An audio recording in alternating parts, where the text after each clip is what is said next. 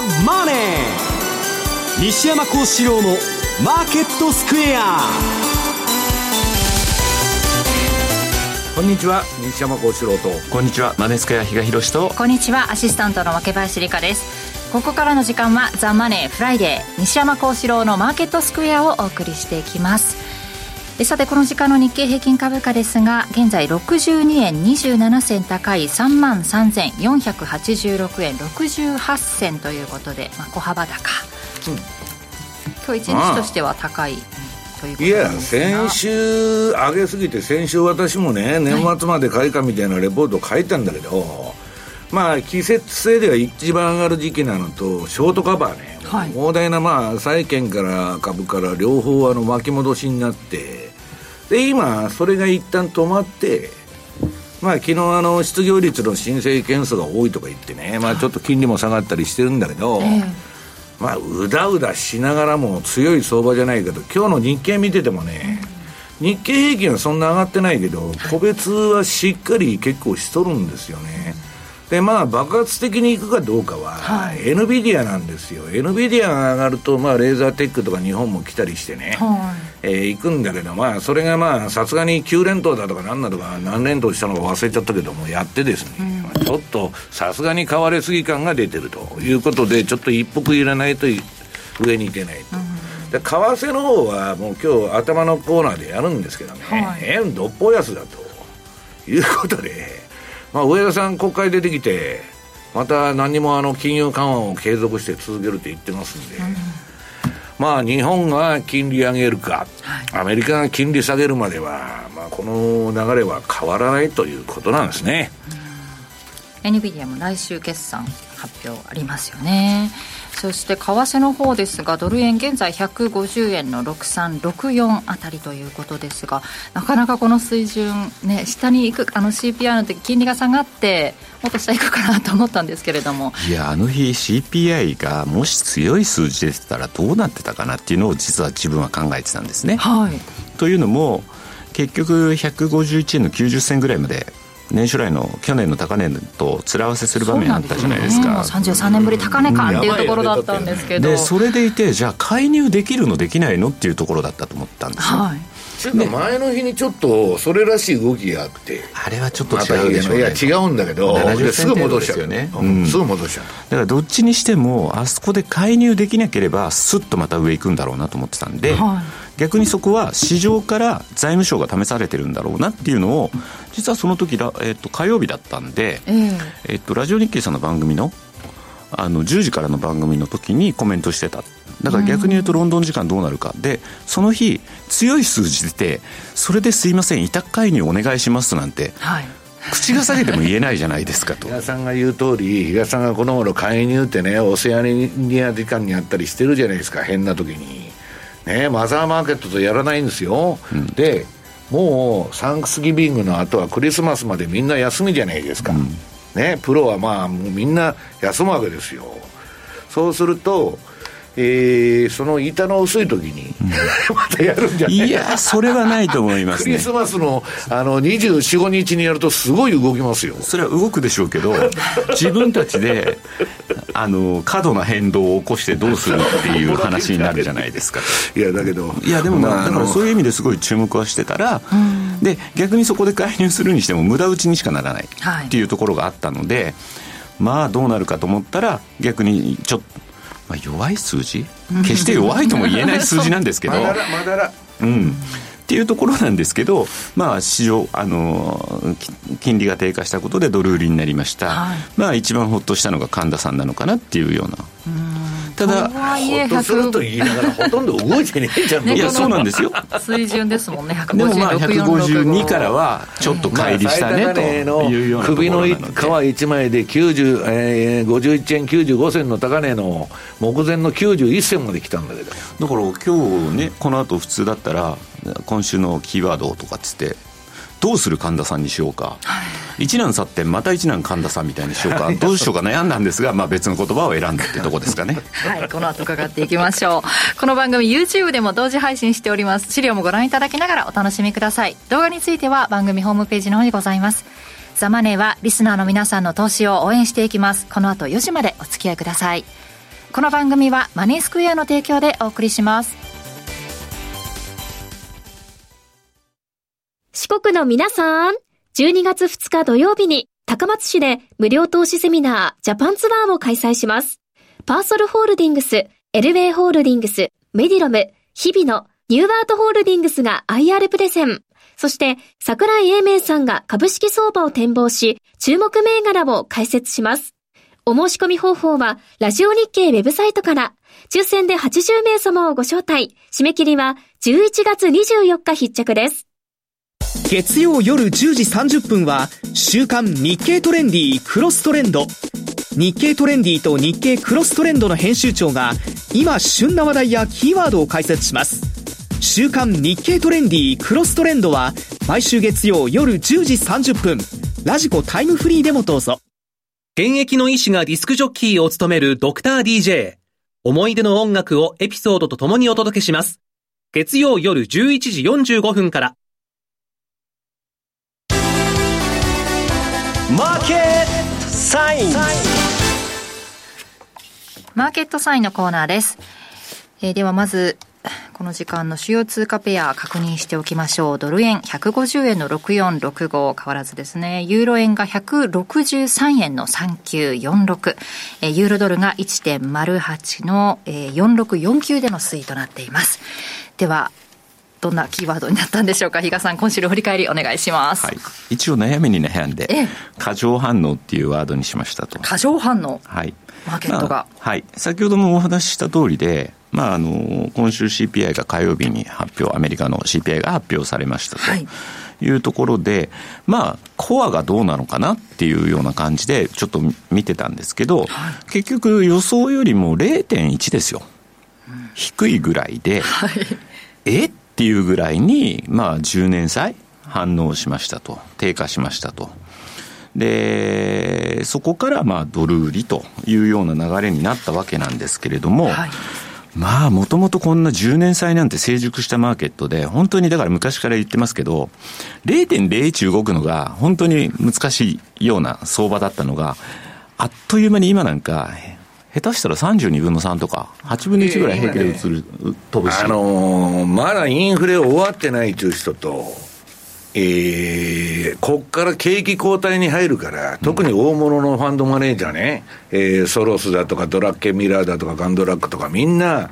えー、債券買いをやっとるわけですよ。特に2年とか。で、見方が分かれてんだけど、私に言わしたら、今、インフレの第 2, 2波が終わってガーって下がって、これから3波来ると。で、なんで2波が終わっとるかって、原油が全然上がらないから。うん、逆に下がってますもんね。だから油の値段が上がったら、すべてのもの下がるんだから、ただね、サービスだとかなんだとか、平さんが言うように CPA の中身は、うんえー、まだらなんだけど、とりあえずは収まってるっちゅうだけの話よ。いや、それでね、で、また市場は、じゃあ、えーと、その CPI の0.1に反応、あるいは先ほど西山さんが言った、昨日の initial claim でしたっけ、で、ちょっと反応したとかって言って、じゃあ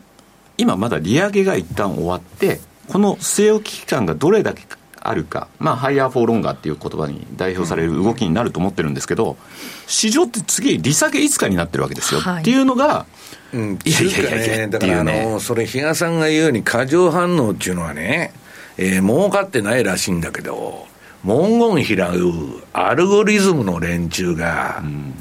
やって、で、えー、キーワードだけ、えー、ヘッドラインだけ拾って売買して、で、結局ね、えー、そういうものがあって、で、あんまり成績が良くないんだって。いや、それもね、そう。短期トレーダーの成績がすごい悪いんですよ。あの、ゼロオプションやっとるやつもそうだし、えー、日中ドドバとやるアルゴリズムも、だからね、結局は市場が傷んでるだけで、で、なんでそんな動くのかって言ったらね、参加者が少ないんだといや、だからちょうど11月って、ファンドの決算でもあるじゃないですか、そうそうそうで12月。はもう、欧米の金融機関は。11、12が決算なんだけど、まあ、11が多いんだよね。ですよね、うん、だからまあそういう意味で、まあ、締めざるを得ないという人たちもいるんだろうし、あとはででね、よくよく考えるとですよ、今年1月の段階って、えー、っと、アメリカは年後半に利下げに転じるんだみたいなのがあった2月で利上げを停止して、うん、その後横ばいになって、年後半に利下げと。で、去年に続いて、債券ディーラーってボロボロに負けてるはずなんですよいや、だって、その、結局、去年の利上げで、債券価格がみんな半値になっちゃってるもんで、もうボロボロですよ。なので、そんな今年もやられて、それでいて、じゃあ CPI がちょっと弱かった、 initial claim 増えた、みたいな話になって、すぐにもう利下げが来年の3月なの、6月なのみたいな話になってること自体が、ちょっと今のマーケットっていうのは過剰反応、もう少し冷静に。過剰反応彼らの希望だと思うね。希望で、それで結局。利上げで、あの、だから結局あの、債券の64戦略っていうのがボロボロになってるのはね、債券と株の。要するに、その、まあ、予想外に金利が上がっちゃったと、インフレがしつこかったと。で、これ今、原油下がってるからいいけど、ちょっと中東で何が起きたら、いやさん。いや、またまあ、一発でちゃんと大返しじゃないですか。うんだから私はね、予断を持ったらだめだと、こんないや、まさにその通りで、私もだからそれを思ってるっていうか、ちょっとそれに対して反応を示す、それにまあ巻き込まれるっていうのが今の動きになっちゃってるのが、いかがなものかなというふうに思ってて、だから10年債だって4.8あったかなと思ってたら、いつの間にか4.3とか4.4なわけでしょっていう。あの、先走りすぎだよね。っていうのが、やっぱり、あのこの1週間の動きを見てても。それで金利下がったっつってドル売られてるじゃん。ドル下がったらさ、輸入物価上がっちゃって全部。でもドル下がってるじゃんって言ったって、うん、見慣れた景色であることにまた変わりないんですよ。まあドル円はそうだけど、うん、まあちょっとここのところヨーロッパ通貨から何からちょっと戻して、ドルインデックス自体今日チャート持ってきたけど、ね、ドルインデックス私も持ってきたんで、この後出てくるんですけど、まあ、まあ、確かに大きな陰線に確かになってるんですよ。でもね、これって裏返すと、あちょっとその前にじゃあドル円の1時間っていうチャートも見てもらおうと思うんですけど結局この CPI だとか昨日の夜の動きでこういうふうに、まあ、ついとるだけだよね、うん、でもこれ確かに1時間してみると尺的にはこういうふうに大きく動いてるよねというふうに見えるんだけれども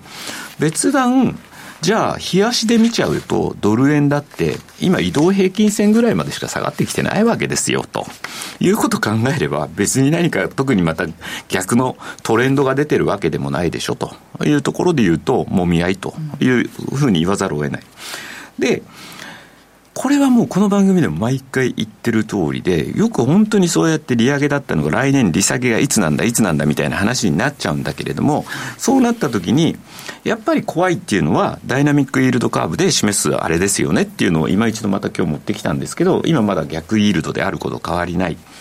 っていうところが、まあ、そのまんまで、まあ、リーマンの前だったら、今度、利下げっていうふうになったら、この期間の短いところの金利がドーンと下がりますと。で、イールドカーブもかなり立ったような、あの右肩上がりになると。右肩上がりになると。その時株価はドスンとなるんじゃないの？というようなことは何度もこれ、お伝えしてた通りなので。でもこのフラット期間が異常に長いんだよね、今回は。そうですね。うん、でも、あの、リーマンの時だって結局2年前ぐらいからああいうふうになっていながら、まあねうん、実際に起こったのは2008年だったねと。そうそうあの、景気後退に行くまでタイムラグがあるから、うん、で、その、その前にね、金ばらまきすぎて、あの余力があるんですよ、大企業は、中小はないんだけど。まあ、だからなかなか景気後退がちょっと後ずれしとるっていう感じがするんだけど。で、ましてや来年なんて、11月にアメリカ大統領選も控えてるわけじゃないですかと、言ったときに、その、例えば3か月前、半、半年前、株価は大暴落ですねとか、っていうようなことは、各、あの、党の、はい、えー、候補者になる人たちが、まあ、そういったことを許すわけもないでしょ。喜ぶかもわからないけどさ、うん、バイデンは負けちゃうよね。そうでしょ、うん、そうなっちゃったら、それ、なんとかしなきゃいけない。だから横ばいにしとくしかないそう。だから、 higher for longer って。これがまた期間が長くなればなっちゃうほど、結局のところ、今のこの状況から何ら変わることはないよねっていう言い方になるので、これで、じゃあまた、えー、利下げうんぬん、なんかどうも最近アメリカの金利が下がってる。だったら、こっからドル売りで仕掛けるとか、そういうこともないでしょうと。だからそこは慎重に、FRB の要人の発言もね、これさ、でもね、そのね、変わってきたという話もあるそのイールドカーブはいいけど、これリーマンショックの暴落入ってんのよ、このチャートに。は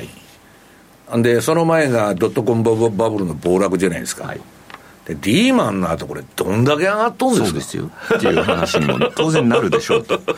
これ、平均回帰したらどこまでいくんですか？ね。半値になってもおかしくないっていう言い方に多分なりますよ。それは半値なんかで済んだらいい方ですよ、うん、崩壊しちゃったら。うん。ただでもこれどうなるかわからない。だったら、やっぱりその要人、結局、今年もそうなんですけど、FRB の要人は、あの利下げなんで全く考えないよっていうのをずっと一貫して言ってると。まあ、去年間違えたって言ってるから、余計にお前らの言うことは信用ならんっていうところもあるかもしれないですけど。間違えてるじゃないですか。いや、でもそれ言ったらね、少なからずね、日銀よりは間違えてないと思います。日銀は読み間違えてるような気がしてしょうがないんですけど。だからそう考えると、やっぱりその FRB の要人の発言が、そういった部分がやっぱり利下げというところにちょっと重きを置くような発言に変わってきた。とかって言った時がやっぱり要注意、この金利に対する影響っていうのは、逆イールドが純イールドに変わってくるようなきっかけになってくるかなと思うので、まあ、これがじゃあいつっていうのは、ごめんなさい、これは神様じゃないんで、私もわからないんですけど、そこの変化をやっぱりしっかりと汲み取っていくことで、来年はまたガラッと変わった景色になってるかもしれないというようなところには備える必要があるのかなと。まあ、いうところでですね、えー、まあ、これだけドルが売られましたというところで言うと、逆に言うと、ドルインデックスも下がってるでしょ、はい、って言ったら、それの代わりに浮上してきてるのが、まあ、代表がユーロという言い方になろうかなと。だから、ユーロドルなんか結構、さっきのあのドルインデックスの逆ですよね。うん、まさに、ユーロドルで大陰線が大陽線が1日ポーンって立ってますというところで今切り返しをしてきて、で、結局、えー、それは他の通貨ペアにも言えることなんですね。5ドル。ニュージーはそうでもないかなとかっていうのはあったりするんですけど、通貨ペアにちょっと差は出てきてるんですけど、まあ、ドルインデックスの6割を占めるのがユーロというふうに言われてるんで、まあ、その代表がユーロドルで出してきたんですけど、まあ、これだけ上がってきてて、で、なおかつ、やっぱりクロス円というのは、ドル円が下がったあの日、CPI の後の動きを見ててもしっかりと、逆に言う動きっていうのがありましたと。でもそれっていうのは、えー、例えばユーロ円のシーズナルに当てはめると、年末ぐらいまではですね、シーズナルチャートを出してもらえるとあれですけど、こんな感じで年末にかけては上がりやすい。これ別にユーロは対円だけじゃないんですよ。対ドルでもそうだし、あの、他の通貨に対しても比較的ユーロっていうのは変わりやすい傾向があるよね、というところがあって、まあ今そのシーズナルのパターンに見合ったような、ここに来て動きにはなってるのかなというふうには一応捉えていますと。まあだ、とはいえユーロってまた年始になるとね、最近は調整が持ち込まれると。いう傾向なので、あくまでも、まあ、今のユーロが変わりやすい局面っていうのは、年末ぐらいまでかなというところでは一応考えてはいたりしますね。確かにずっとねユーロ円なんかも動きがなかったところから急にね動き出しましたからね。ねまた15年ぶりでしたっけ、えー、164円台っていうのもありましたからね。はい。はい、あれはユーロ円のチャートは、まあいいや、後で、はい、お願いします。ということで、西山さんからは、ファンダメンタルズを反映して、円どっぽ安ということで。うん、なんか、あの財務省のコメントは、ファンダメンタルズを反映してないってね、反映してるじゃねえかと。何言ってんだと。だから言言えば言うほど、墓穴掘ってるんですよね、その要人発言。って別にどうでもいいんですよ、うん、本当に。いや、それで逆にまた、円安を走らせる材料に使われるんじゃないかと思って、ドキドキしてるんですよ。別に円安になったってね、日賀さん、円高になったって、自分らの給料があの下がるわけでもなんでもねえから、どうでもいいんですよ、基本的には。で、あの、私が思ってるのはね、えっと、この外国為替っていうのは基本的には、まあアメリカのね、えっと、あの、独占市場というか基軸通貨で好きなことができて、で、政治的にもね、まあ動かせる力があったんだけど、それがまあだんだん弱まってきてるんだけど、うんはあこれだけ絶対的な金利差があったらね、皆さん。それスワップの払いとかでも、取得単価がどんどん悪化するわけだから、まあ、あんまり円買う人はいないだろうなと。で、まあ、しょっぱな比嘉さんから説明があった CPI。まあ、これはですね、えー、資料の2ページ。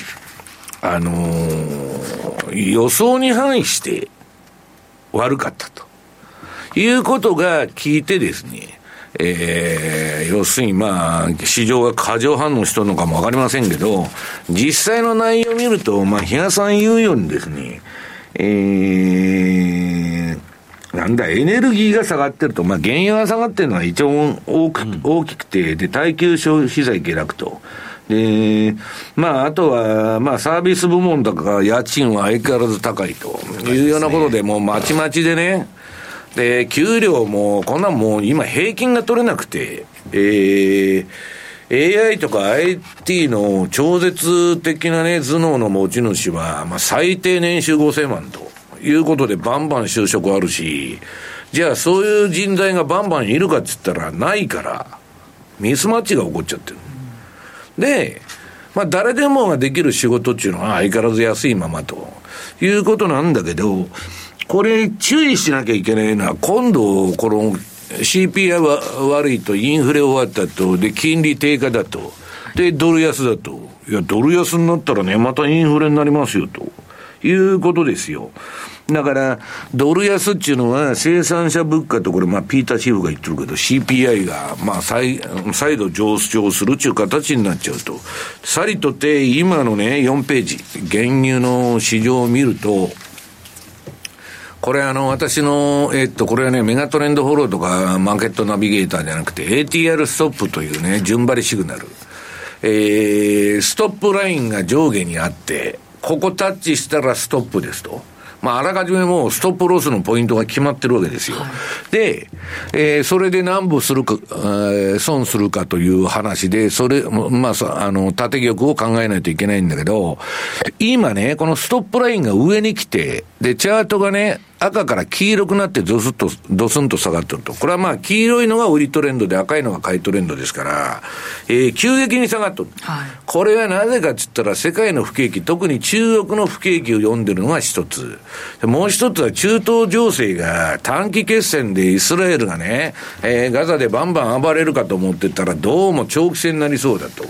と、まあ、ロシアとウクライナみたいな人事みたいな感じになっちゃって、実際には、えー、もうあの、ブリンケンがフラフラになっとるでしょ、今。彼中東歴訪してきてね。えー、ロシア、ウクライナと、あと中東の問題で二正面で構えてね。えー、アメリカ、世界中で暴動だとか抗議デモが起こってるわけですよ。で、アメリカもね、本当にちょっと苦しいところに追い込まれてると。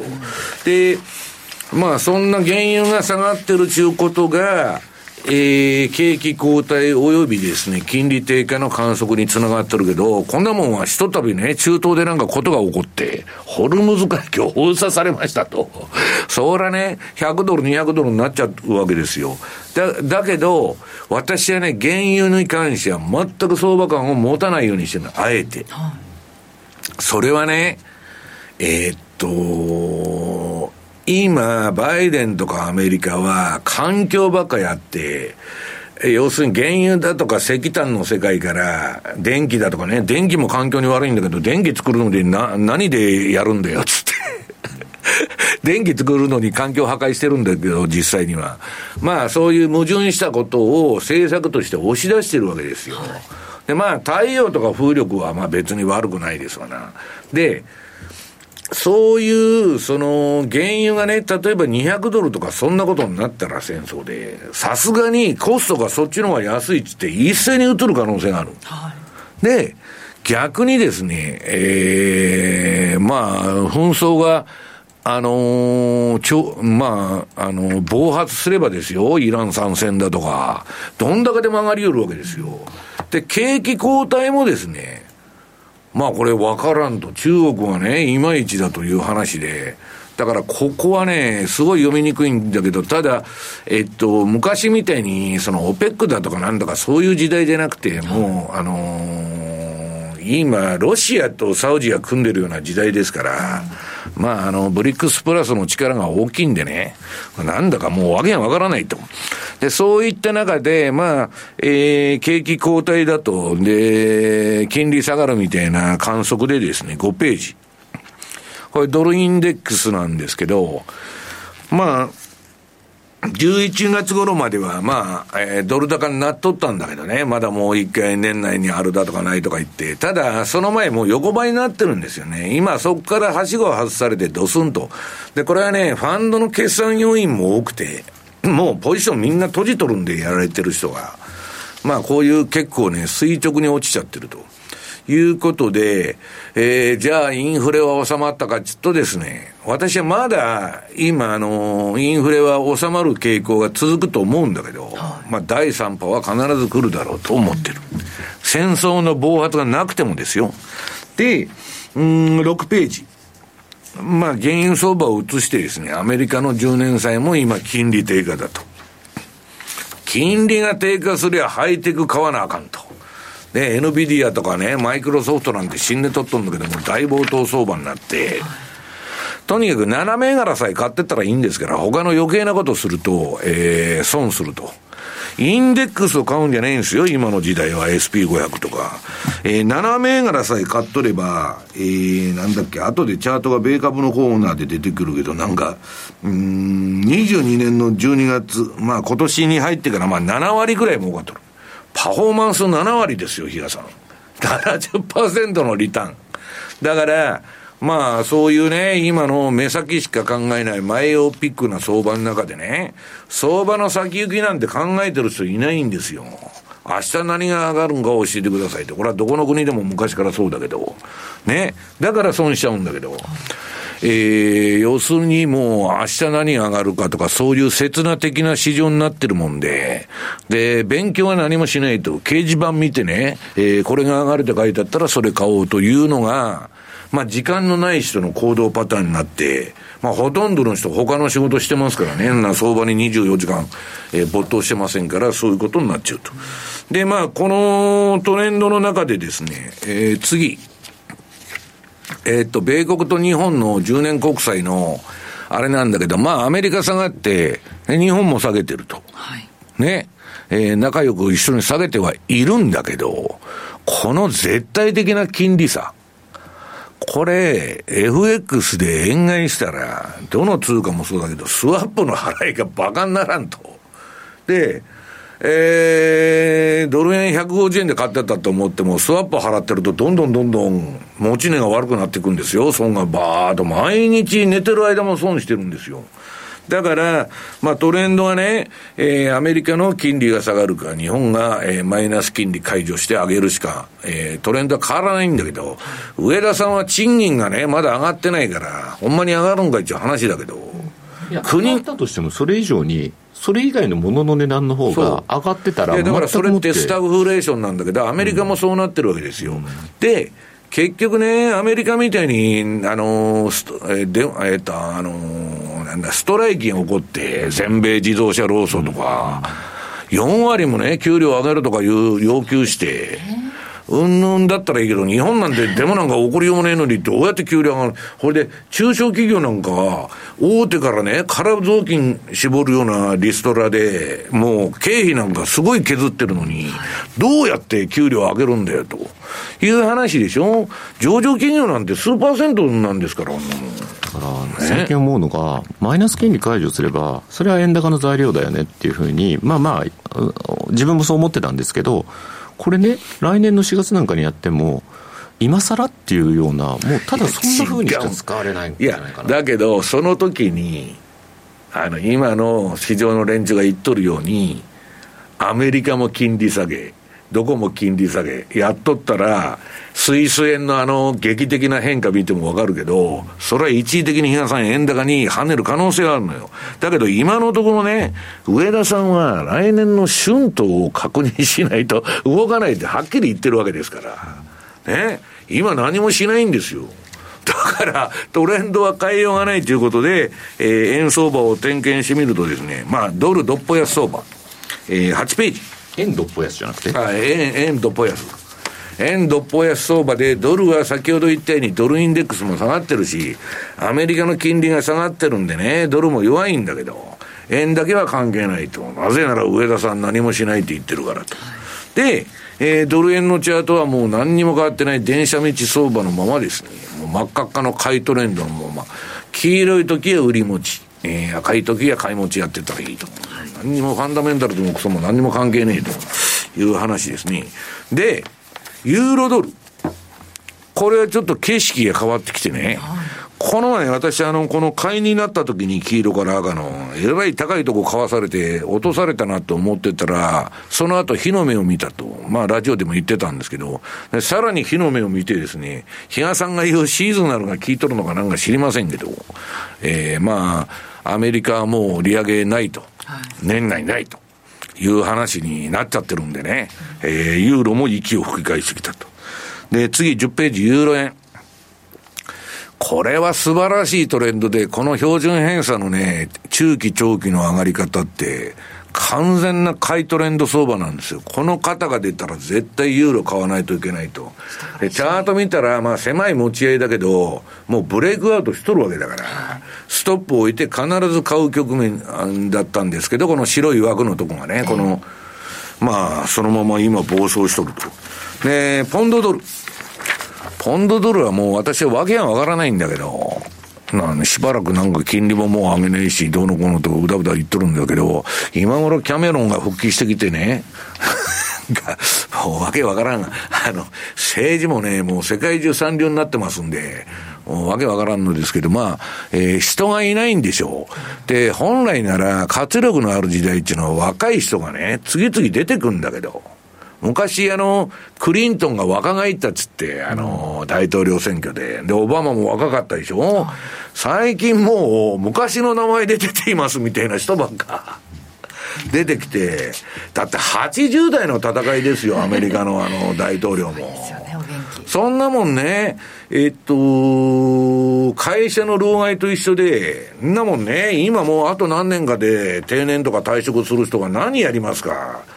安全な場所にいたいっちゅうだけでしょう。だから、そんなもんはね、活力が失われるんですよ。若い人がどんどんどんどん出てこないと。だけどまあ、どこの国もいねえと。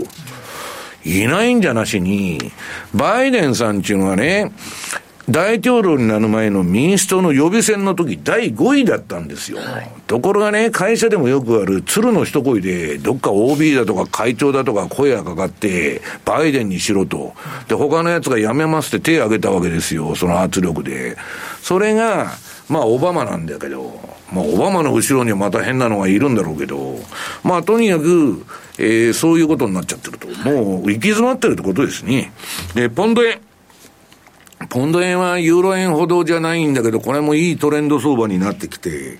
えー、まあもう一段上がってもおかしくないな、みたいな足になってると。ただし、為替相場っていうのは皆さん気をつけないといけないのはね、私は株もちょっと強気なレポート書いて、円安もね、ファンダメンタルズから何も変わらんって言ってんだけど、年が変わると、1月急落とか反転っていうのは多いんですよ。アメリカはグローバルにアセットの分散1月にしますんで、ファンドが。なかなかドル最近上がりにくくなってる。ファンドマネーがでかすぎてね。えー、国際分散投資するんで、どちらかというと、ドルっていうかアメリカから外に金が出ていくっていう動き。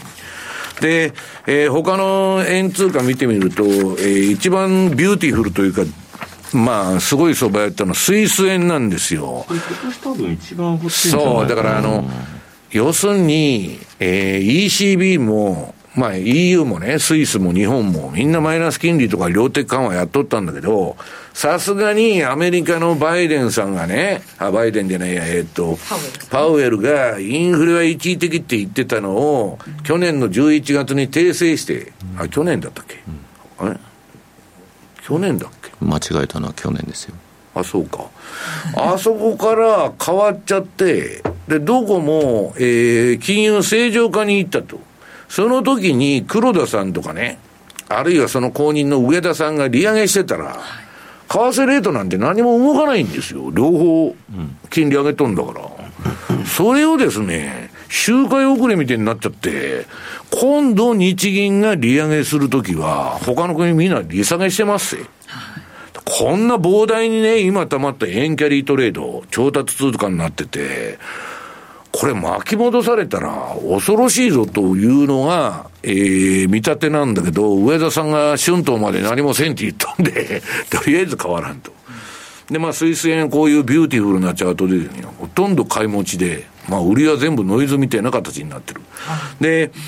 メキシコペソ円も、さすがに買われすぎて一回墜落するかと思ってたら、14ページ。まあこれも、金利差で買うもん、この通貨しかないんでね、今、新興国の。まあ、また復活しちゃったと。で、次がトルコリラ。これはね、えっと、為替っていうのは皆さん、あのー、オーバーザカウンターっていうか、店頭取引が基本なんで、取引所取引じゃないですからね、基本は。えー、業者によって値段が違う。一物一価じゃないんですよ。で、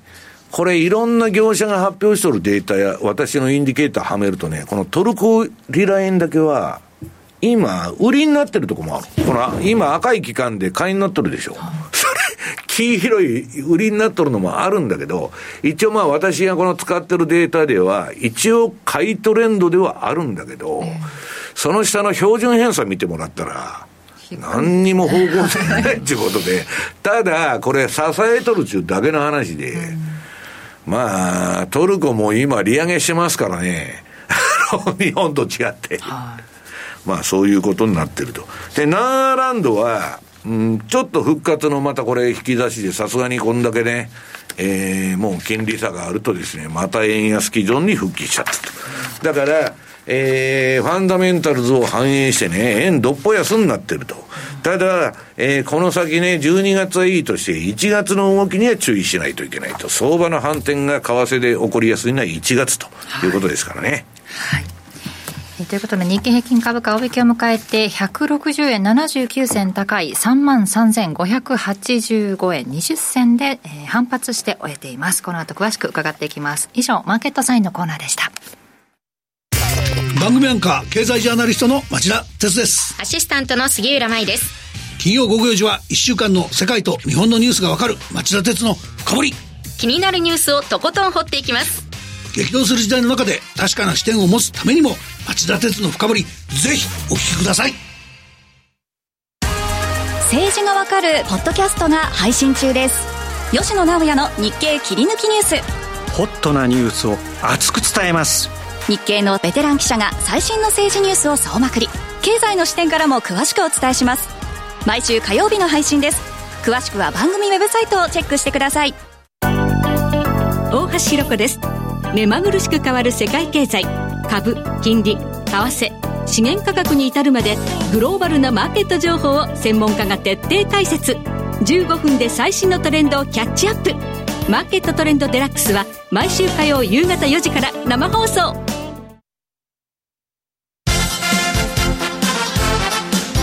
today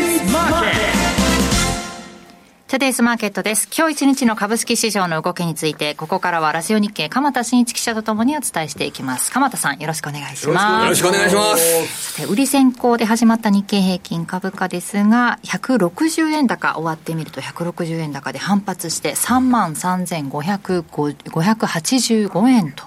いうことですね。これ結構ね、地味ですけどね、今日の動きは意味があると思います。うん、一番ね、はい、高いところが3万3600円ちょっと割ったところですよね。ええ、で、一番高いところに近いところで引けてますよね。7月3日以来の高い。7月3日以来ですか。え、で、さあ、これ、後半になって強くなってきたんですけど、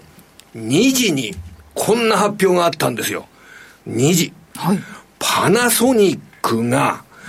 自動車部品事業、パナソニックオートモーティブという企業を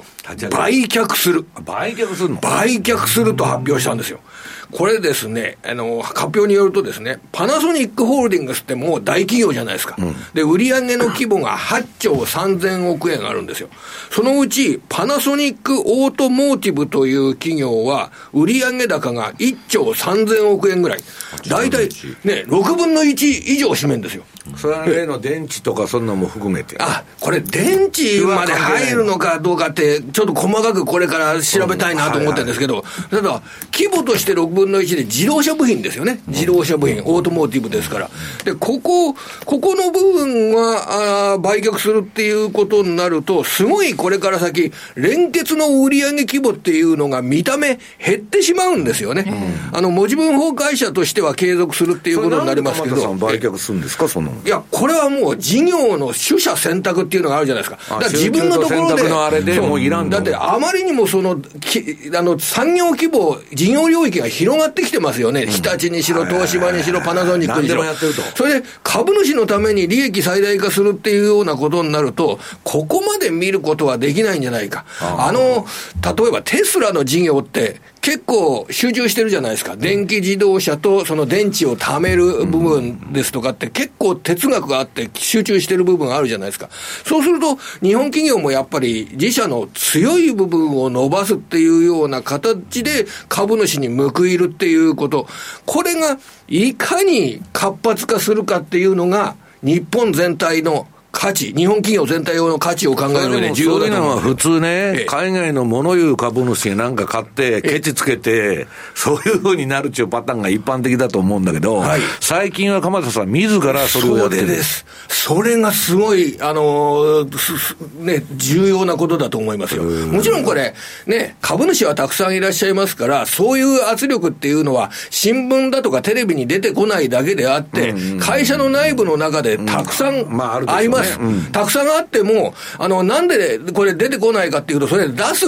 までいかない、公表材料じゃないわけですよね。うん、この、ただ株主から意見ですとかっていうのは、新聞、テレビに公表されないもので、たくさんありますよね。そうすると、こんなに事業領域が広くて、本当に株主に報いられるのか。それで僕ね、すごく面白いなと思ったここの従業員がパナソニックオートモーティブというところ、3万人いるそうですよ。結構でかいですよ、ね。3万人の会社、でこの中にはおそらく35年前にパナソニックに入社して、だいたい私ぐらいの年ですかね。それで、いやー、俺は松下電器に入社でして、よかった。これからずっと安泰で、松下のために頑張っていこうと思ってた方もいらっしゃると思うんですよ。でも、それがファンドに売却されることになって、多分、そういう状況の中だと。アポロに売ったんでしょ、ね、そうです、そうです。そうです。いや、だけど、うん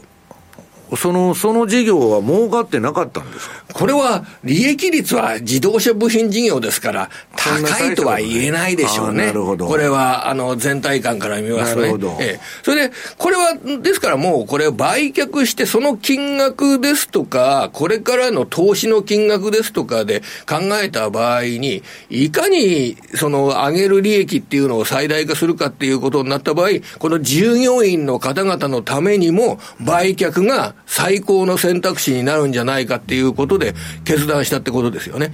で、ね、でもね、そこの従業員の方々にとってみると、うん、というふうな 思うこともあるかもしれませんが、でも、それを決断できるっていうのはいいことだと思うんですよ。アポロはね、どうせそれ、まあ、あの、どっかに売るか、上場させて上場が選択肢になってるそうですね。儲けるってことですよね。だからそこになると、まあ、今まで以上にパナソニックの子会社でいるっていうことと、ファンドの下に入るっていうことで、これは、やっぱり、あのね、従業員に対しての、えー、いろいろな待遇なども変わってくるというような可能性は出てくるでしょうからね。ね株主が変わっちゃうんだからさ。えーうん、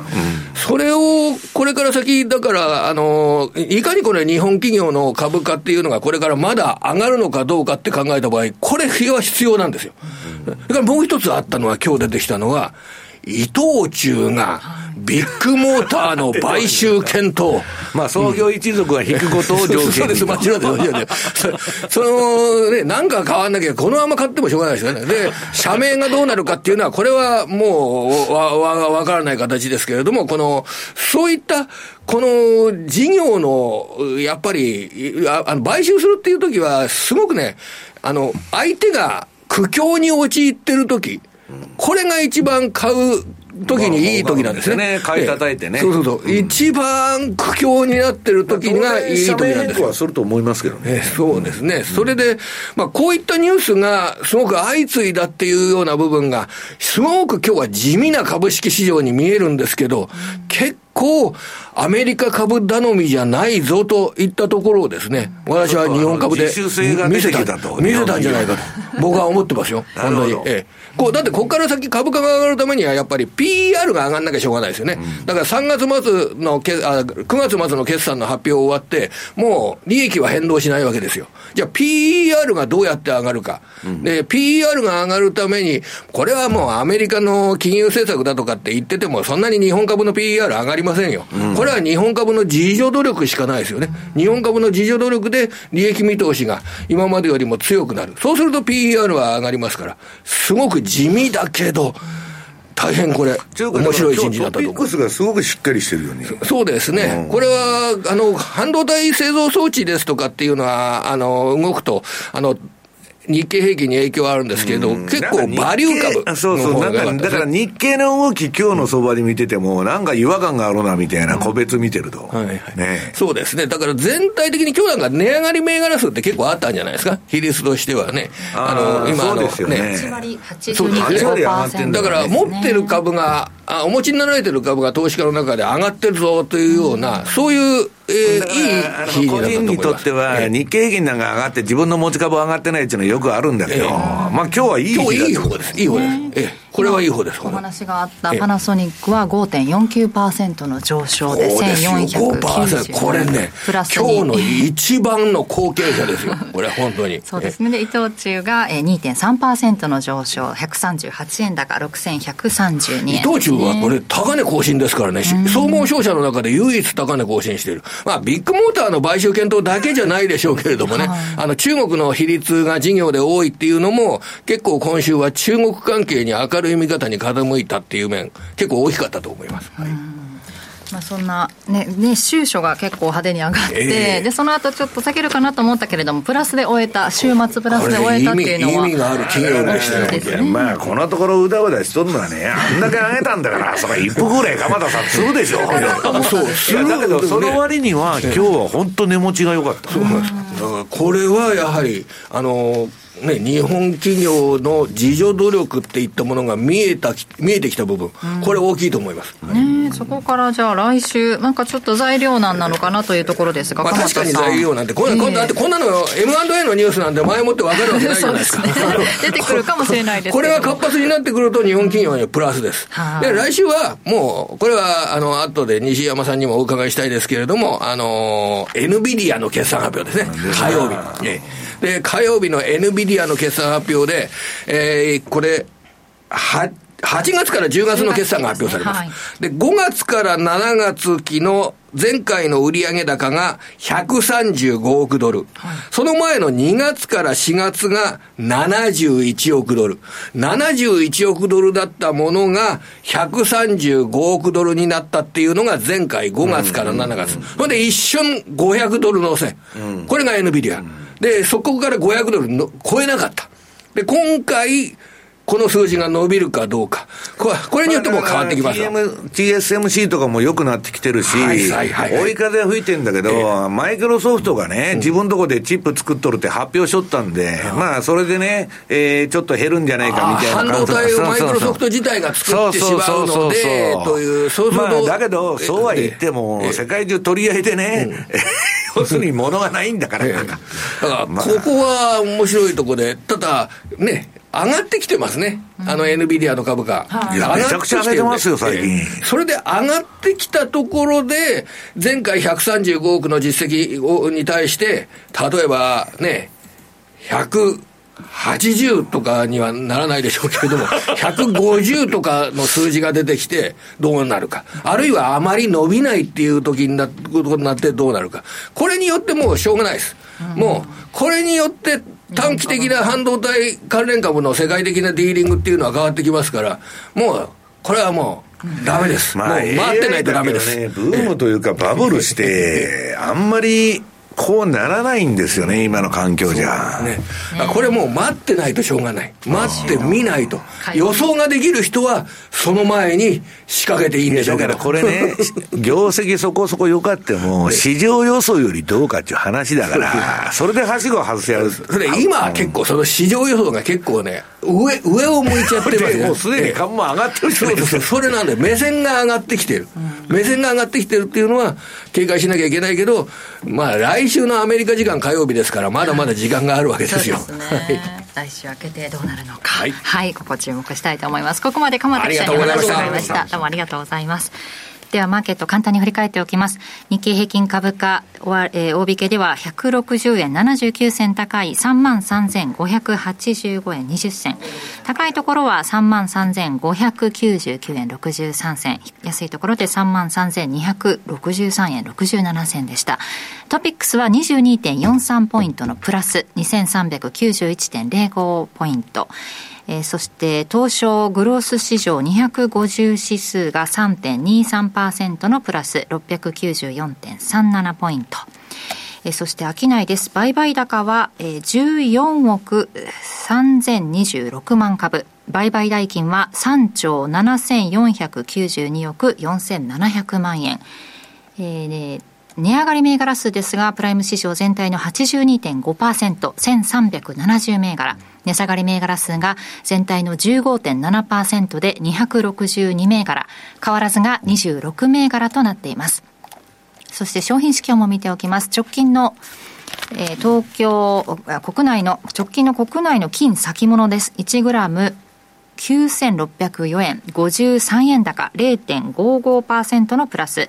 直近の東京原油先物1キロリットルあたり7万1130円で、こちらは3.6%のマイナス、2660円安となっています。ではここからは今週のアメリカ市場について西山さんからです。はい。えー、っとですね、まずあの、米国市場、ちょっとまた注目されてるのが、あの、ウォーレン・バフェットさんですね。はいえー、バフェットまたあの、日本円で資金調達するんで、日本株買うんじゃないかって観測もあるんだけど、そのまま何するか分からなくてね、もっと円安になると思ったら、円で調達してドルに変えちゃって、で、もっとさらに円安になったとこで、えー、円に変えて、はい、金払えば儲かるわけだから、えー、為替取引もできて、まあ、定理で調達したかったっちゅうだけの話で、別に何買うなんちゅうのは、展望があってやってるわけじゃないと、私は思ってるんです。で、この人のね、まあ、私、来週レポート書くんで、うん、まあ、あの、個別で何売ったとか買ったとかいうのはあれなんだけど、まあ、株はもう売ってるんですよ。はい、はっきり言って逃げとる、この人。で、バフェットの運用でね、株の配当より、え、金利収入が増えたと。要するに現金だっつって、あの、短期債買ってるから、配当より、あ、あのー、株の配当より債券の金利収入のが逆転しちゃったなんていうのはね、ここ数年そんなもん全然なかったことなんで、まあデータが公表されて発表してからなかったことなんで、で、今回ね、おかしいのはね、この SEC へのバークシャハサウェイのね、バフェットの会社の届け出っていうのは、うんと、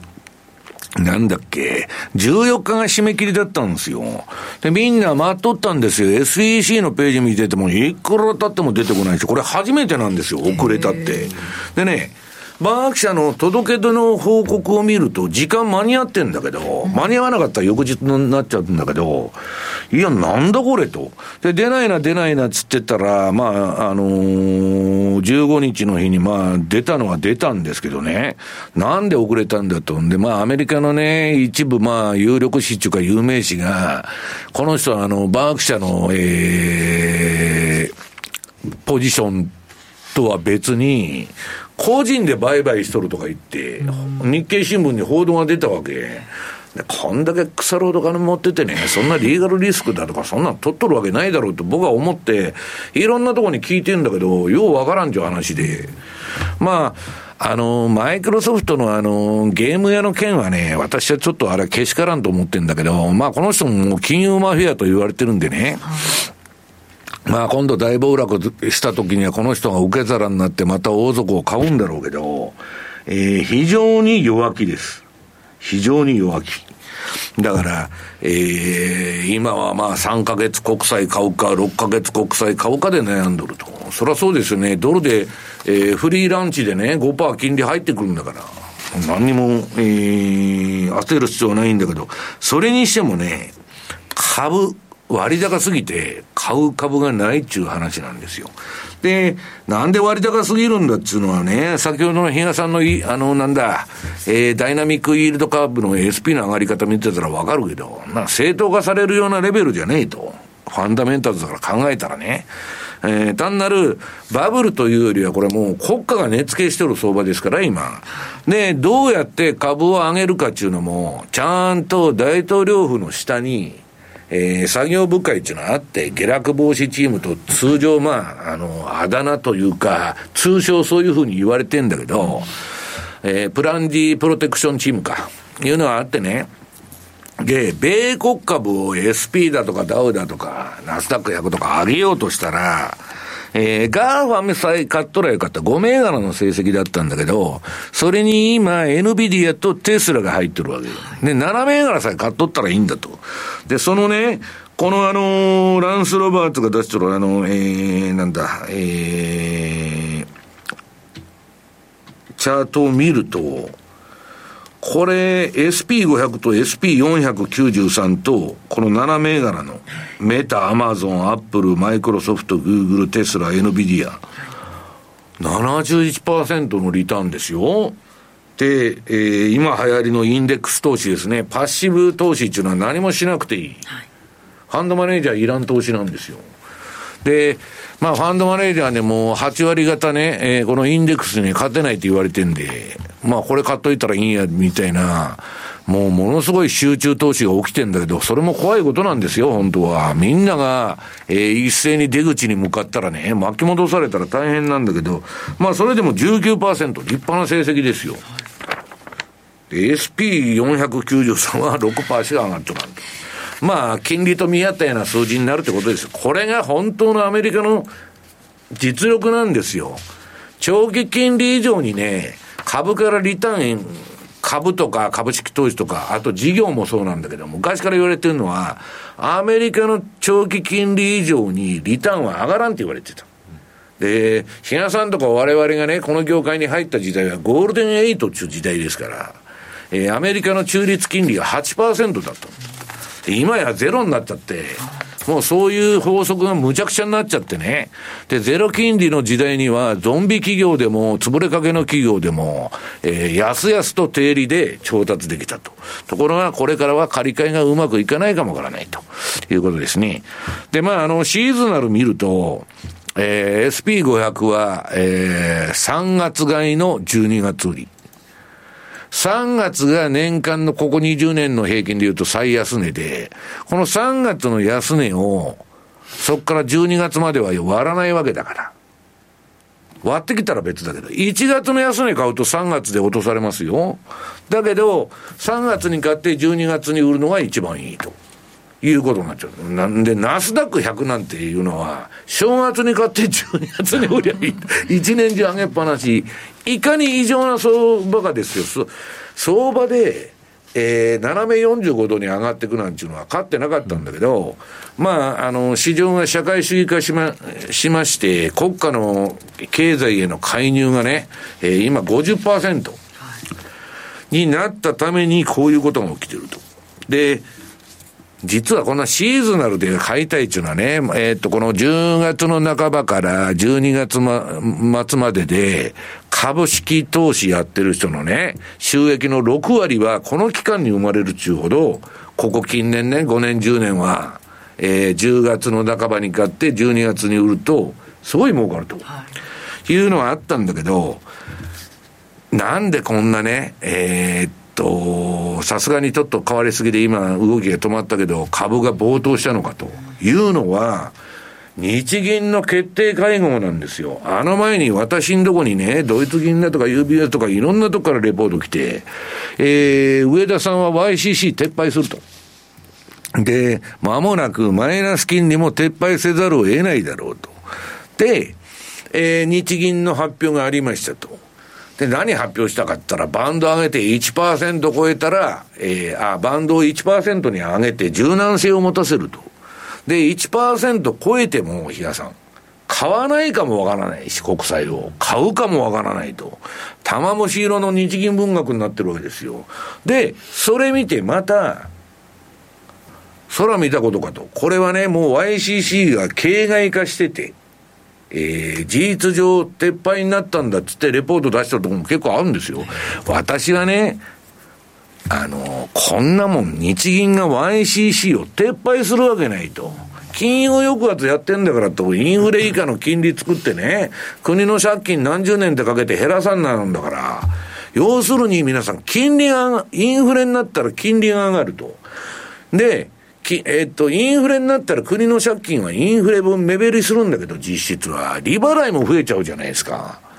ね。だけど、自分で買うことによって国債を自分で発行した国債を自分で、えー、発行す、買うことによって3ヶ月から10年まで金利全部一緒という状態にしてるわけですよ。と、インフレ分だけどんどん借金が減っていく。だから、YCC の撤廃っていうのはね、私に言わしたら日本の終わりなんですよ。今日本が金利上がったら、対 GDP 比で200何十パーセントのね、借金持っとる中で、えー、機関投資家のポートフォリオから日銀のポートフォリオから何からむちゃくちゃになっちゃう。だから、行けるとこまでやめないはずなんですよ。で、仮にね、撤廃するみたいなことをやってもですよ。そんなドラスティックな利上げなんかは絶対できない。まあそういう国なんですね。もう積んでるということですよ。で、21ページ。SP500 は、えー、まあこの日銀のその決定を見てね、ああ、その前だ。日本の10年国債。これね、1%全然超えないじゃん、比嘉さん。で、上田さんも言っとるんですよ、自分で。長期金利は1%を超えないと思うと。や、そりゃそうでしょうと、あんた自分で買ってるんですからと、1%超える前に。で、今、ストーンと下がっちゃったこれの意味することはね、日銀は1%超えを容認してないと。相変わらず無制限緩和を続けてると。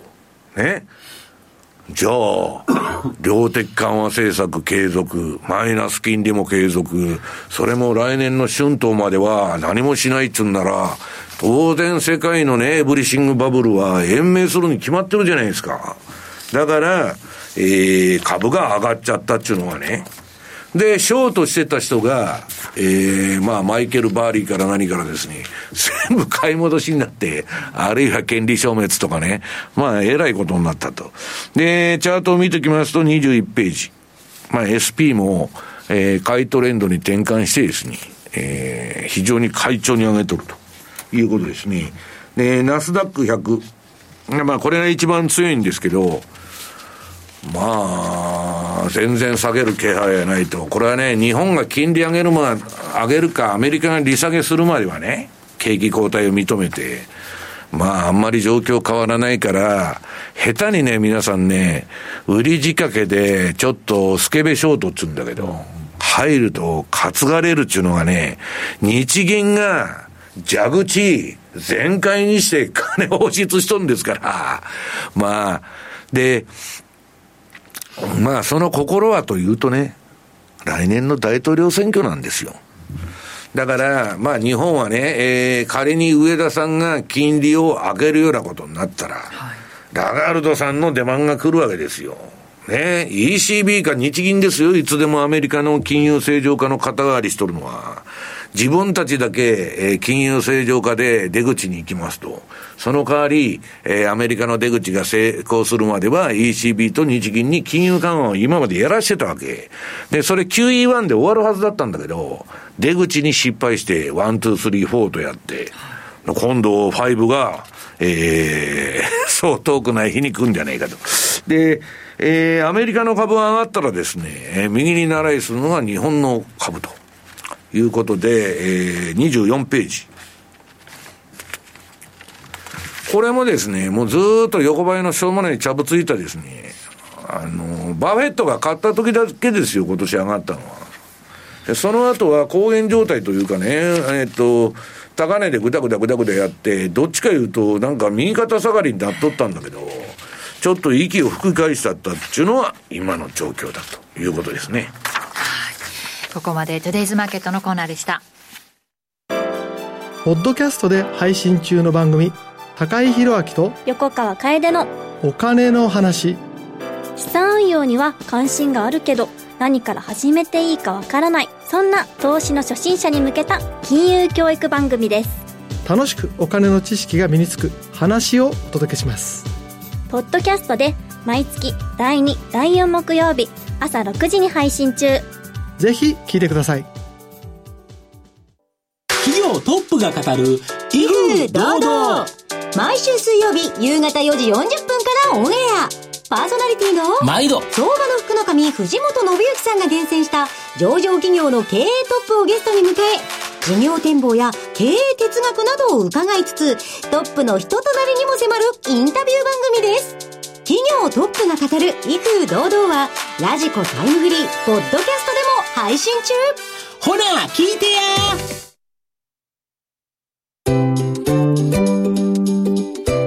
マネースクエア。トラリピーボックス。トラップリピートトラップリピート。僕の名前はトラリピートラップリピートトラップリピート。それを略してトラリピ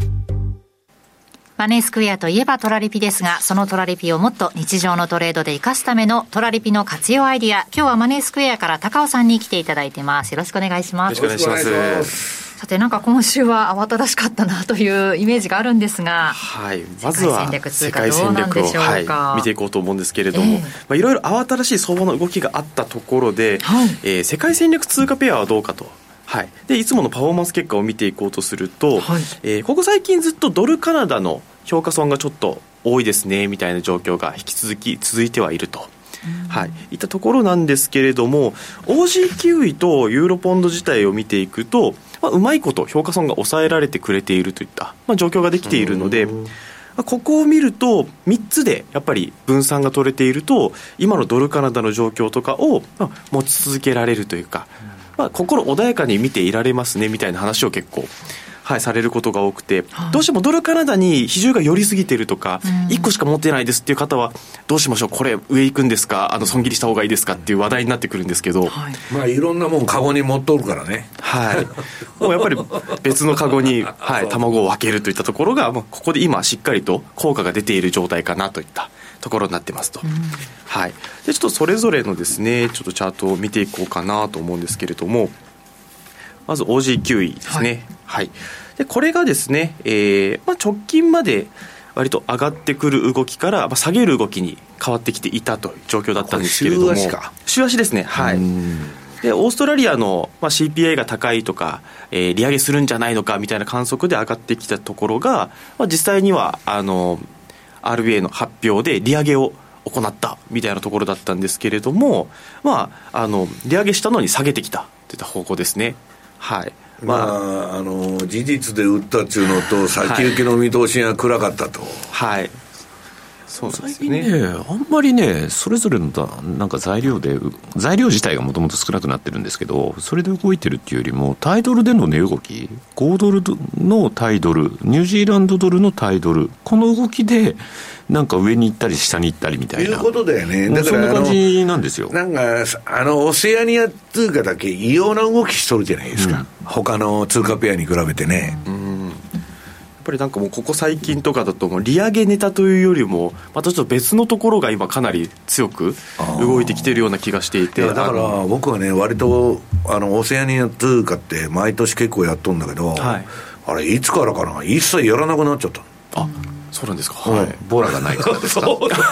いやボラもないしこのチャート見たら私から言われたらなんちゅうしょうもないチャートやと、はい、いやだからね今年ってだからトラリピに向いてるっていつでも言われるんだけど。1.06から1.11ぐらいでしか動いてないんですよ、うん、っていうことは世界戦略の真ん中。そこだけで事足りる1年でこのまんまだったら終わるっていう言い方にもなるんです。まあ年末までもうあんま動きそうないけどね。材料がもうないんです、はい、だから逆に言うとここから年末までニュージーランドドル買いになりやすいっていうのがあるんですけど、はあ、今年はそこまで下げないんじゃないかなっていうことさえ思ってます。ね、なんかね、タイドル相場見てても、オセアニアはすごく読みにくくて、ランダムネスなんですよ。なんかもう、秩序がないというか、動きに。結局だから、オージーの問題だとか、ニュージーの材料よりも、それ以上に対アメリカドルが何かしらの材料があって、それによって降らされてるだけっていう。まあだけどそれ言ったらユーロもポンドもそうなんだけど、うん、チャートが汚いんですよ。そうです。ユーロドルとかの方がまだチャートの流れが 見やすいので。見えるんだけど 流れが見えやねんかと本当。はい本当だとそれが逆にトレンドが発生しないということで、トラリピには有利になってる。はい、もうその通りなまあ、どちらかというと、ボラティリティがもうちょっと欲しいかなっていうところは、まあ、欲張った言い方をしちゃうんですけれども。それね、本当にそんなに高尾君動いたらさ、また首の皮一枚まであの、この、このチャートにあるあの冒頭相場。去年の。あれは本当きつい上げだったよ、これ。まあ、チャート見たら分かるけど。だけど、その後、めちゃくちゃ下がったんで、往復で儲かっちゃったと。そうなんです。本当にあのジェットコースターみたいな。あれだけボラがあると、本当にその反動って大きくなるじゃないですかと。今年は本当に山みたいなのはあるんですけど、そこまで高くないんですよねっていう。これね、この前つけた高値と、この前つけた安値の中での動きだから、そうですね。どっちがブレイクしないと、そんなに大して動かないよね。ただ、まあ、唯一もの救いという言い方がおかしいんですけれども、ちょうど、あの、OG9 のこのダイヤモンド戦略上で言うと、あの、注文の数量、厚めに寄せているエリアの範囲の中で動いているので、その分は効率を狙いにいっているところが、まあ、功を奏していると。はい、って言い方になるかなと思います。はい。これ均等に振っていると、やっぱりその、今の値位置でちょこちょこ動かれるとあんまり収益にはならないと思うんですけれども。だから、そのボラティリティに応じて戦略を変えないとダメですよってことですよね。そうですね、あの。狭いレンジになったら、その間に厚くして、狭いレンジで勝負すると。そうですね。はい。まあ、追加をするこの部分それは何、高尾君がアドバイスしてくれるんですかここは、あの、まあ、セミナーだったりとかは、ラジオでいろいろお話は、はい、そうですね、することはあるんですけれども。戦略いくつかね、リストにも載ってますからね。はい。まあ、そこを参考にしていただきながら、うん、はい。いろいろ組み立てたりとか、まあ、メンテナンスをしていったり、まあ、トラリピョンはほったらかしてってイメージ強かったりするんですけれども、まあ、利確の幅をコントロールしたりとか、簡単にできるメンテナンスというものあったりするので、はい、今みたいにボラティリティがどちらかというと縮小している場面とかだと、うん、トラリピの利益を確定する幅を縮めていっていただいたりとか。ね、年内までそこまで下げないんじゃないかっていう話さっきね比嘉さんからもありましたけども、はい、そうだともし予想するんであればもう少し狭めてとかもできますもんね。はい。もうあのトラリピの回転力を高めるようなセッティングに、もうちょっと年内はしていただくといった考え方でも今の動き見てるといいかなとも思うので。なるほどはい、まあ、そのあたりのことをね11月29日のセミナーかなんかに私も久しぶりにちょっとだけお邪魔するので、ね、まあ、高尾とちょっとそのあたり含めそれ以外についてもディスカッションができればいいかなというふうに思ってますので、はい、まあもしまだ申し込みされてないっていう方いらっしゃれば、ぜひぜひお待ちしてますんで、セミナーが、いい肉の日11月29日に行われますので、はい、肉の日なんですね。いい肉の日なんです。11月29日は。あの講座をお持ちの方はい、あのお申し込みいただけるということですのでぜひぜひホームページからねお申し込みいただきたいと思います、はい、で OG9 はそんな感じでしたが、はい、では続いてですねユーロポンドを見ていこうと思うんですけれども、はい、あこれ本当にあの冷やしとかで見るとちょっと上昇してるかなみたいな動きが見て取れるかなレベルではあるんですが週足で見ると OG9 以上に動いてないですやっぱりはい。比嘉さんが笑ってるじゃん。誰だ、この通貨ペア選ぶ本当に。いや、比嘉さん、これが。だけどさ、だいぶ前見ると、ちょっと動いた時あるじゃん。いやまあそうなんですけどね、はい、でもだいぶ前ってこれ確かあれじゃないですか。あのトラスさんが下手打った時じゃないの？そうですそうです。あの直近のヒゲ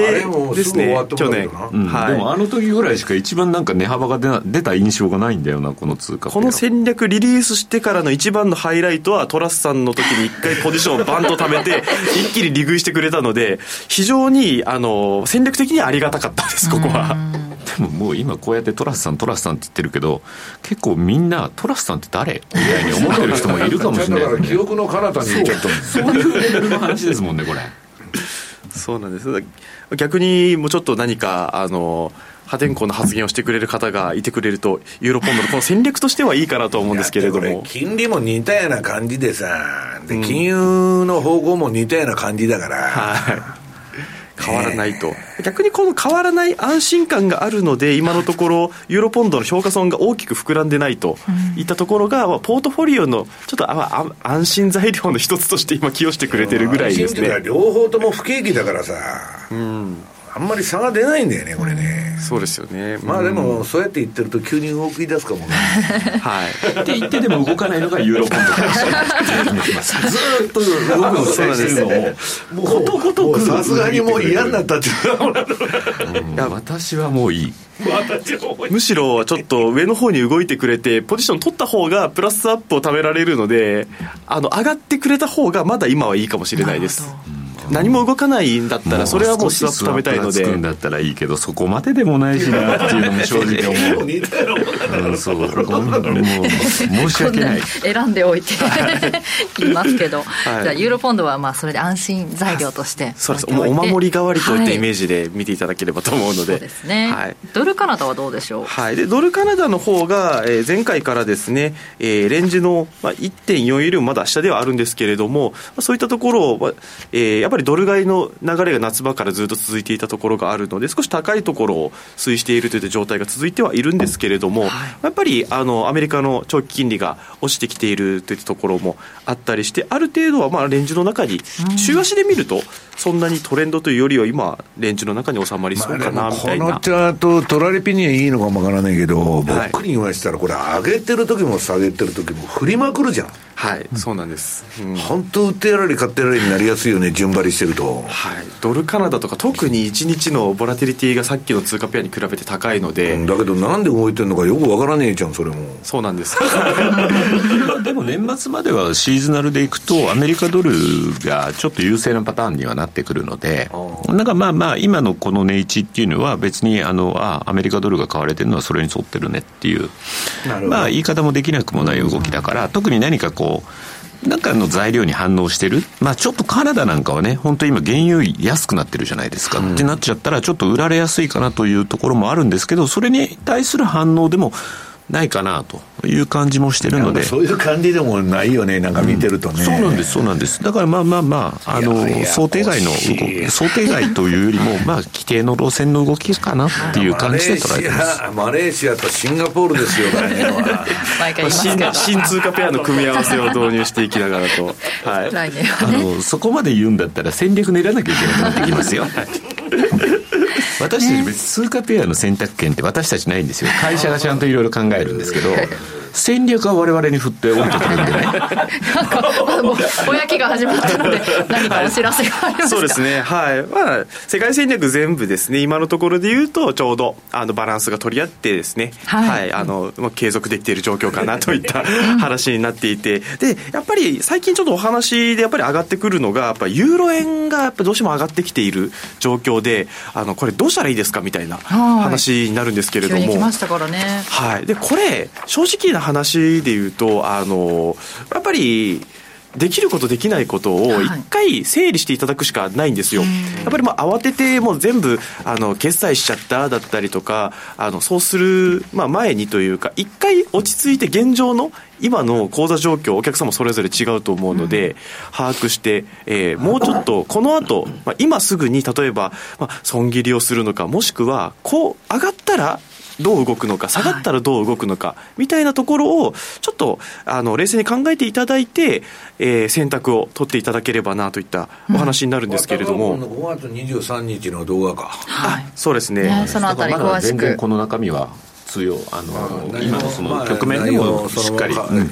通じるってことで、ね。そうです、そうです。はい、まだ150円とかを大きく抜いていく前のものになるので、まあ、そのシミュレーションとかで165円までとかいろいろそういう話しているところ数値とかは 今に合わせて変えていかなければもうそのレートの一歩手前まで来ちゃっているので、はい、そのあたりこの動画でまたね詳しく今ちょっとどうしようかなって思ってる方見ていただはい、けたら。ちょっと見ていただいて週末にいろいろ考えていただくっていうのもいいかなと思います。はい、ということでここまで高尾さんにお話伺いました。どうもありがとうございまありがとうしたございました。マネースクエアあなたもマネースクエアのトラリピで FXCFD 運用を始めてみませんか？特許取得の自動注文トラリピなら発注の手間や時間に悩まされることのない快適な運用をサポートしてくれます。さらに投資情報も充実。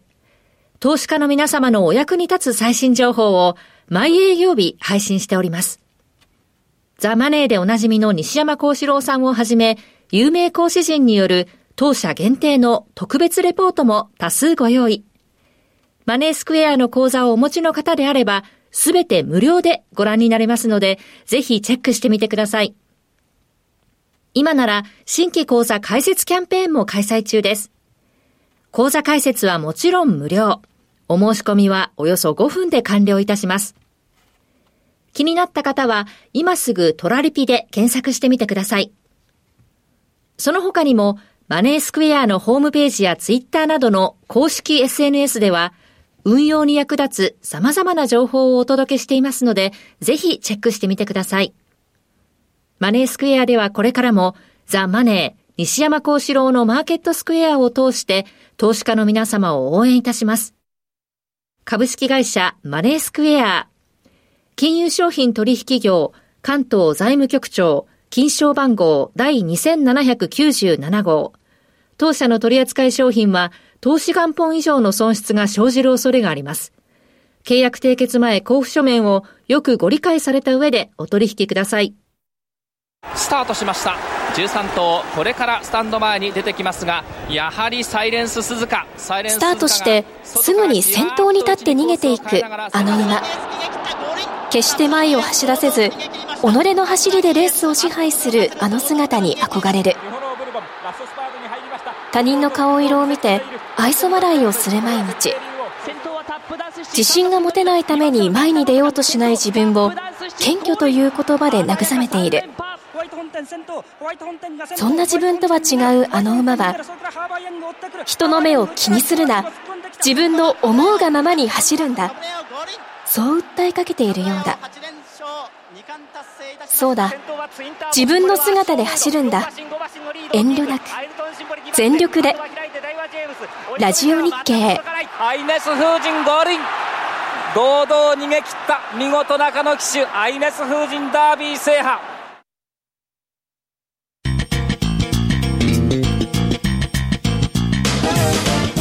西山幸四郎のマーケットスクエアさて FX マーケットスクエア。今日のテーマはアメリカの黄昏ですね、はい、そう時間が押してますんでパッパッパッといくんで、えー、あれですけど、えー、まずもう今週一番注目されてたのは米中会談ですよ、はい。今、米中対立でね、サプライチェーンから何から全部おかしくなってんで、これちょっと歩み寄るんかいという話になっとったんだけど、まあいろいろ進展はあったとか報道されてるんだけどね、えー、実際には、えー、その、後で記者会見出てきて、あの、バイデンが、習近平は独裁者だと。いや、この人大丈夫かいなってみんな言うと。ほいで、あの中国はね、メンツを重んじる国ですよ。外交の常識じゃないですか。ね、誰だって、私だってね、上司の顔は必ず立ててましたよ。いくら言い合いしてても何しても必ず顔は立ててましたよ。一体この人何考えてんだろうという話で外交になっとらんぞと。で、その27ページ。で、もう中東とね、対中とのいろんなロシア、ウクライナで疲れ果てたブリンケンが今度おかしくなっちゃって、なんかキョロキョロうろうろね、もう会談中も肝そぞろみたいな感じになっとんですよ。まあ、いろんなとこで報道されてるけどね。で、よくわからんのは、えー、習近平、あの、飛行機から降りてくるとマットのイエレンがおるんですよ。え、なんでこの人来てんのみたいな話になって。で、その心はというと、次の28ページ。うん、中国さん、米債を売らないでくれと。いや、イエレン頼んで、何回か中国言うこと聞いてくれてね、米債買ってくれたことがあるんですよ。で、この前中国行った時は、変なキノコ食ってトリップしちゃってね、失敗したんだけど、で、今度またあの、頼んでると。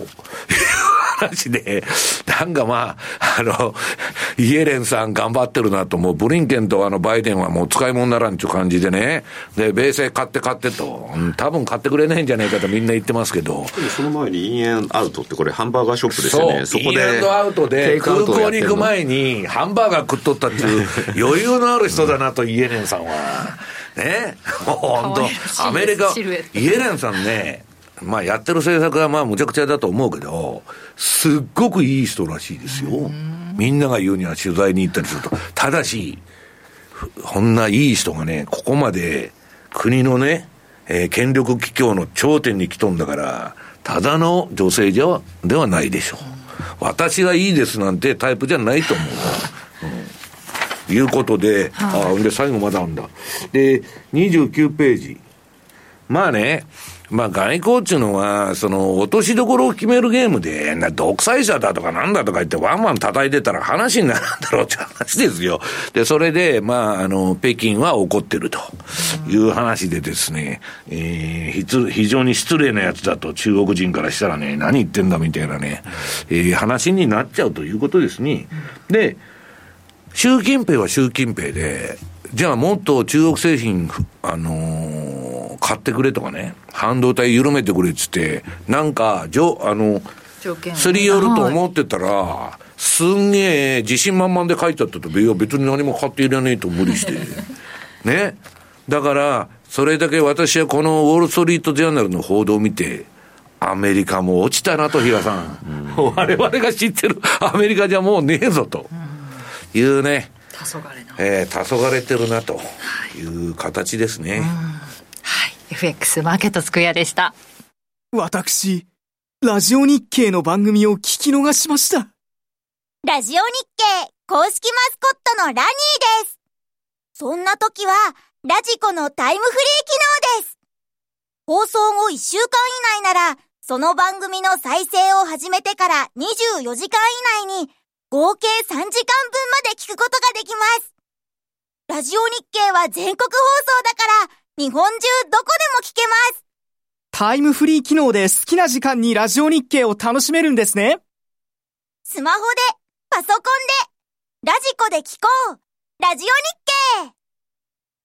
石川つつむのスマホナンバーワンメディア。日々進化を続けるスマートフォンの今と未来をお伝えする番組です。スマホジャーナリストの私石川つつむと。松代ゆきがお送りしています。放送は毎週木曜日夜8時20分から。ラジコやポッドキャスト Spotify でもお聞きいただけます。マネースクエア。投資戦略さて来週に向けての投資戦略伺っていきますが東さんどうしましょうか、はい、来週もねちょっと材料的なものはちょっとなかなかないなっていう週なんですよね、えー、まあそういう中にあって、えっと、22日が感謝祭ですか、テンスギビングになるかなんかだったと思うので、まあ、そういう意味でも、だから市場参加者が減ってくる、まあ、そこで相場、毎年終わりなんだよね、うん、参加者という意味では。そうなんです、それそんな中にあって、24か、だからそこからクリスマスまで復帰してこないじゃん。はい、あとは日本の CPI が一応発表になる予定なので、はい、まあ、これがまた、えーと、ある程度落ち着いてるってことになると、今まだね、マーケットの中、一部にはね、少し少数派ですけど、12月何か日銀がやってくるんじゃないかって淡い期待を持ってるような人たちもいたりするんですよ。石田さんの解散がなくなったからやるかもわからない。だからそういうのがあってっていうところがあるのかもしれないですけど、まあそう、それがならないっていうのを、まあある程度もしかしたら確認する場として、この消費者物価指数の数値っていうのが確認されるようだと、本当に西山さんがおっしゃってる通り、ちょうど年末のイベント、年末までのイベントが。使ってガソリン価格を抑えちゃってるんだから、そんな上がらないんじゃない？いや、だからそうなってくると、余計にもうぜ、あの、そこでまた、じゃあ、あの、マイナス金利解除しますなんていう話は遠ざかるじゃないですかと。いうところになってくるんで、まあそんな中でまたじりっと円安に進んだときに、私としてはですね、例えばドル円の本当に152円がまた接近するような場面で。でも、比嘉さんのこのチャート見てると、なんか物価暴騰しとるように見える。見えるでしょ、うん、それなのに、インフレはまだ自分たちの水準じゃないって言い張るんですから、偉い人は。何をどう見たらそうなるのかっていう。なので、まあそこでじりっと円安来た時の152円どころでの介入って本当にできるのできないのっていうのは注目していきたいかなというふうに思ってます。そうですねドル円現在は150円の6465とあまり始まった時と変わら上にも下にもあんまり行きにくいそんな時間帯にはなってきてるかなというふうには思うんですがただ10年債のボラがあるじゃないですかと。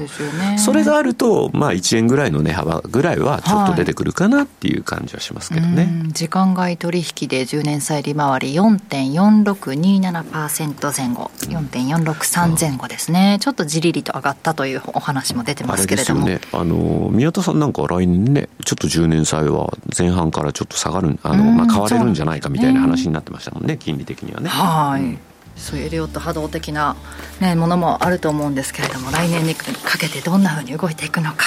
また来週もお話伺っていこうと思います。ということで、えー、ここまでの今日番組そろそろお別れの時間です。今日ここまでのお相手は西山幸四郎とマネスクや比嘉宏と若林理香でした。さよなら。この番組はマネースクエアの提供でお送りしました。